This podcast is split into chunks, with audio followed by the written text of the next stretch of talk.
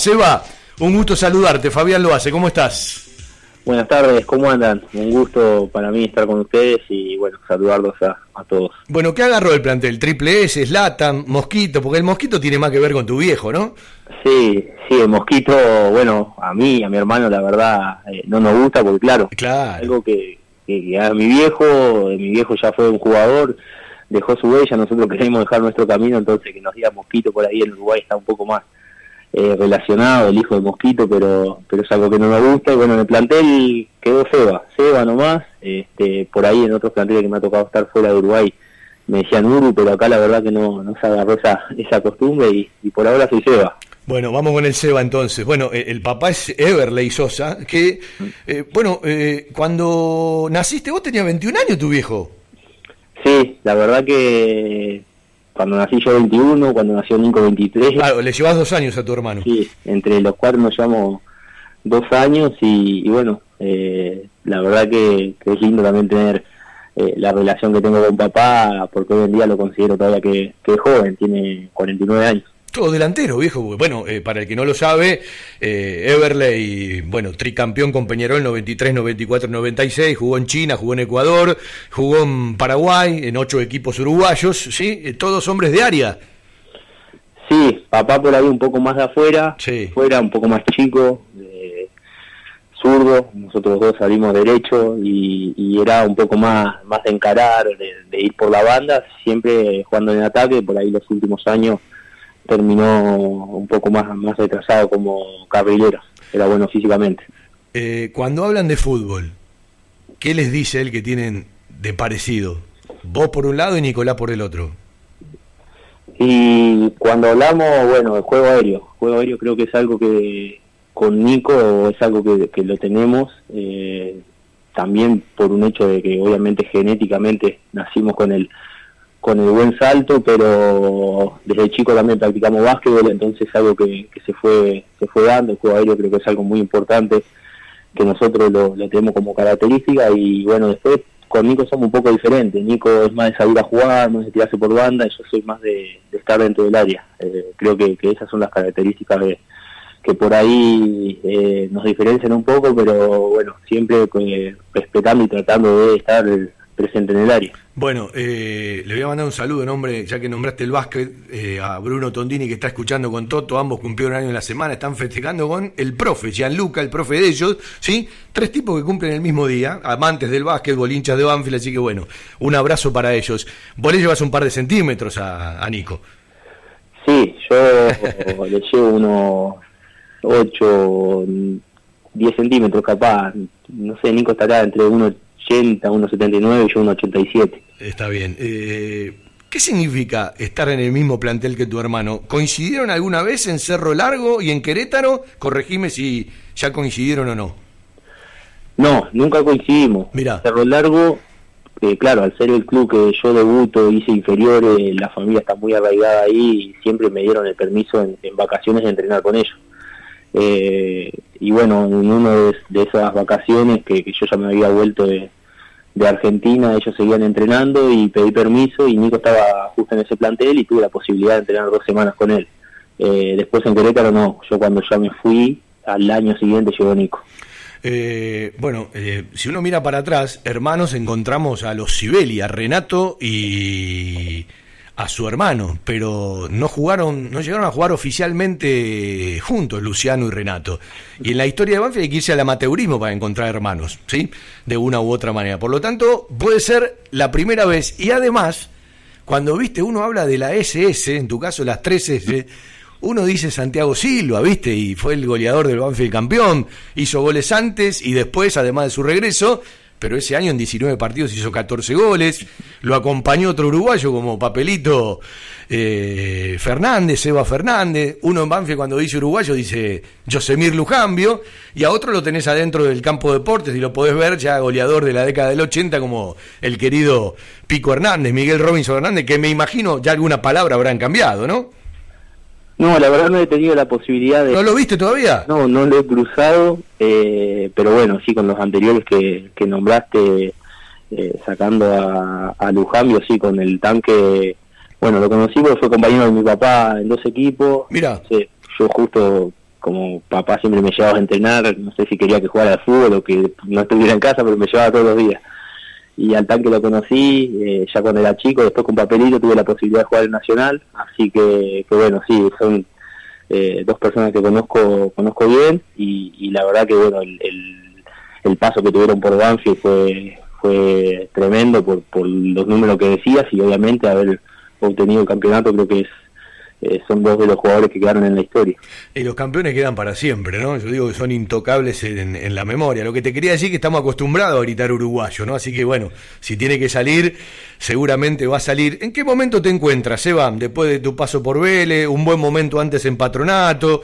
Eh, el Everton, ¿en qué momento te encuentra? Y bueno, te pregunté hace un rato, te lo vuelvo a preguntar, ¿qué significa y cómo se dio esto de, bueno, estar por primera vez en un plantel profesional, primera división en el fútbol argentino, junto con tu hermano?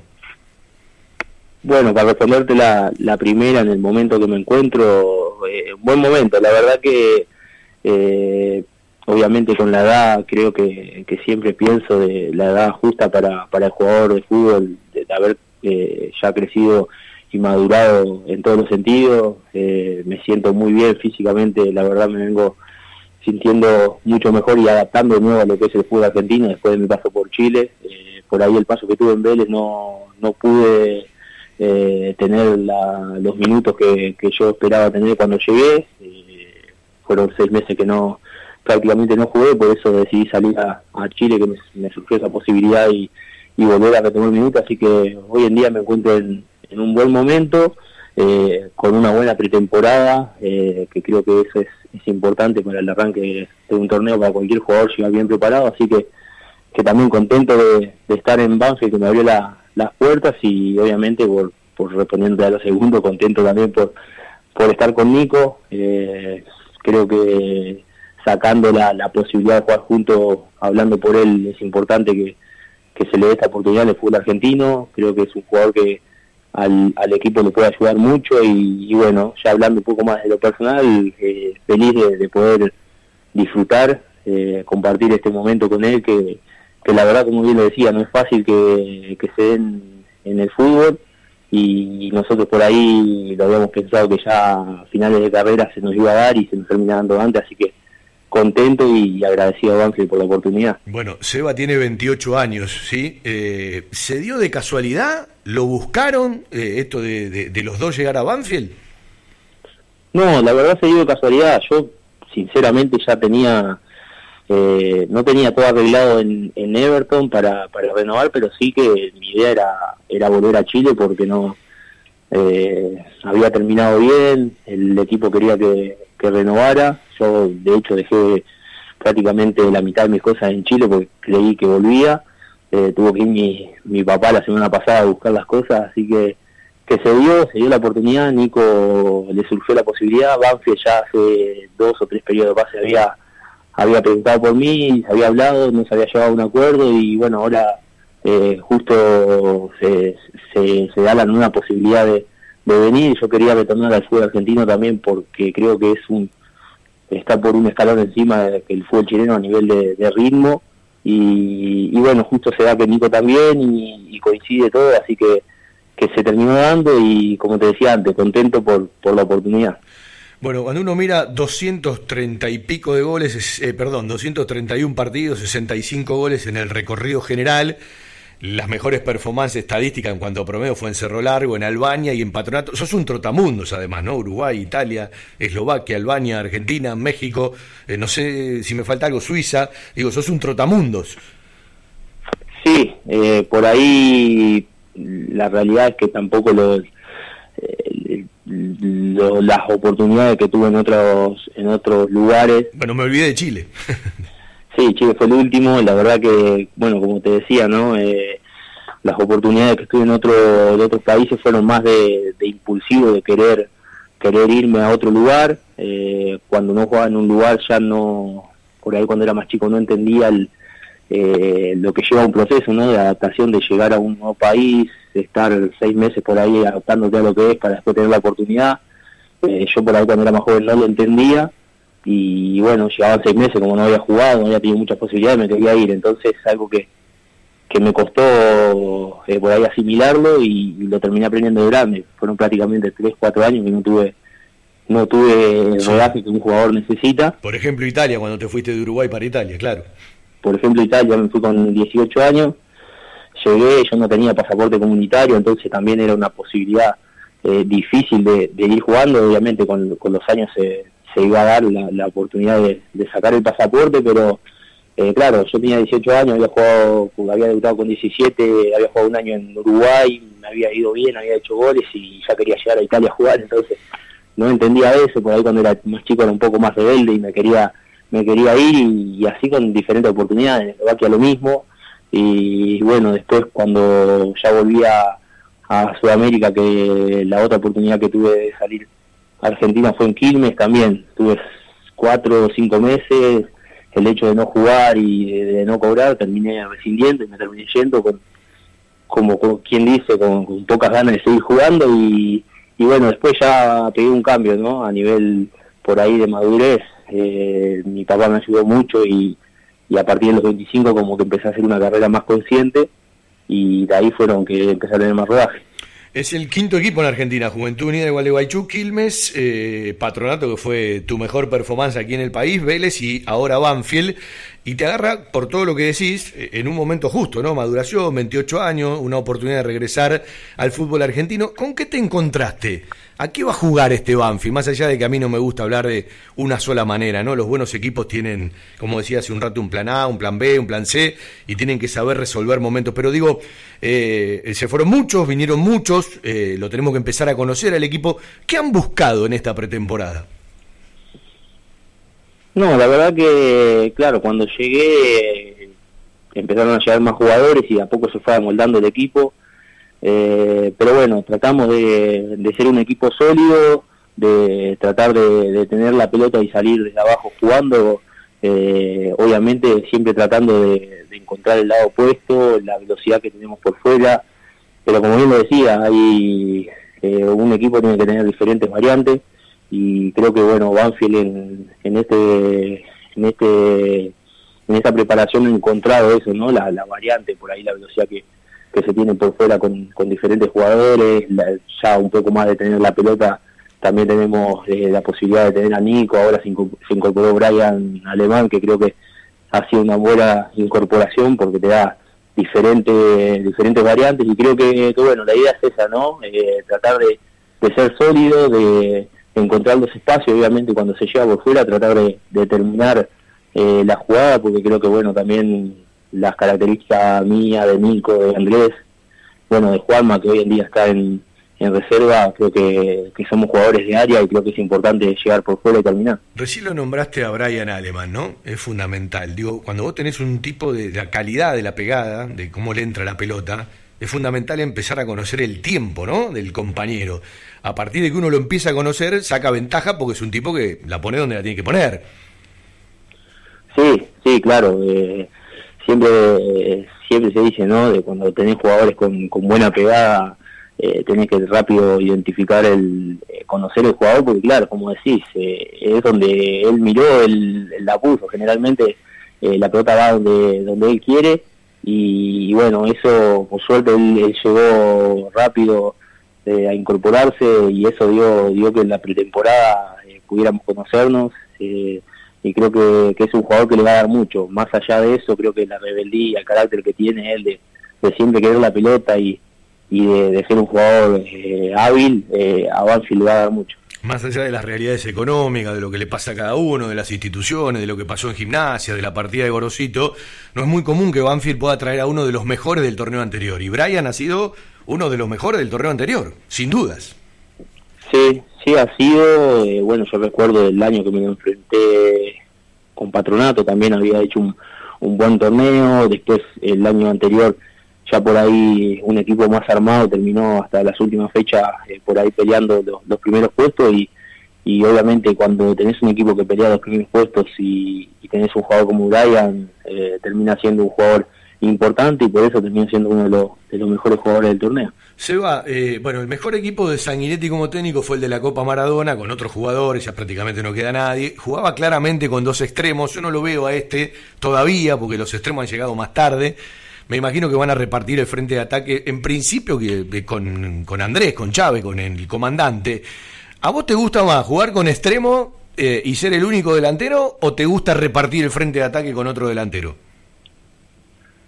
Mm, por ahí cuando era más, más joven me gustaba por ahí jugar más solo, eh, hacerme ya un poco más eh, el hecho de, hacerme responsable, de, saber que si yo salgo a jugar, sé que soy yo el que está tomando la responsabilidad de salir a jugar o ir en largo. Eh, obviamente creo que me he acostumbrado a jugar con los dos los dos esquemas, eh, sí que eso es una, realidad que es muy diferente jugar con uno que jugar con dos, por ahí con dos, mismo para la presión es más fácil, para el equipo también por ahí es una, una carga menos a la hora de cuando lanzas en largo, sabes que tenés dos jugadores para para que te, te hagan buena la, pelota y obviamente en la segunda pelota ya tenés un compañero más que te está, te está ayudando. Entonces creo que eh, por ahí eh, jugar con dos delanteros termina siendo un poco más, más fácil, pero obviamente que, que también a mí me gusta tener extremo que, que lleguen al fondo y, te metan un buen centro, y creo que el fuerte mío es, es el juego aéreo.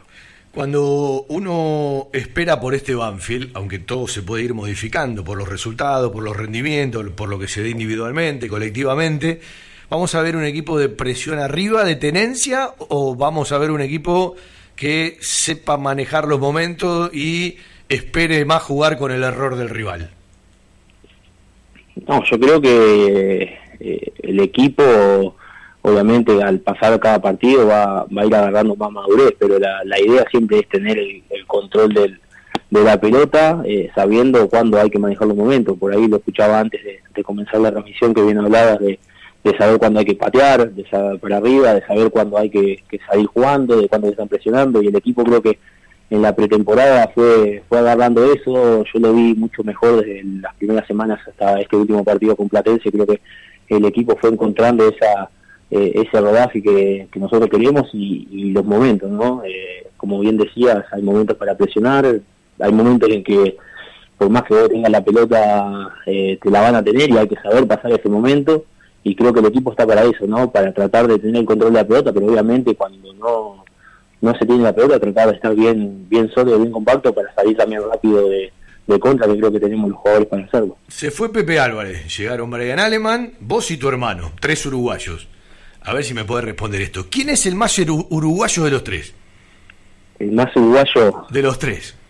Eh, yo creo que. Y decime por qué. Soy yo, creo. ¿Eh? Creo que soy yo. Vos sabés que pensé que ibas a decir tu hermano.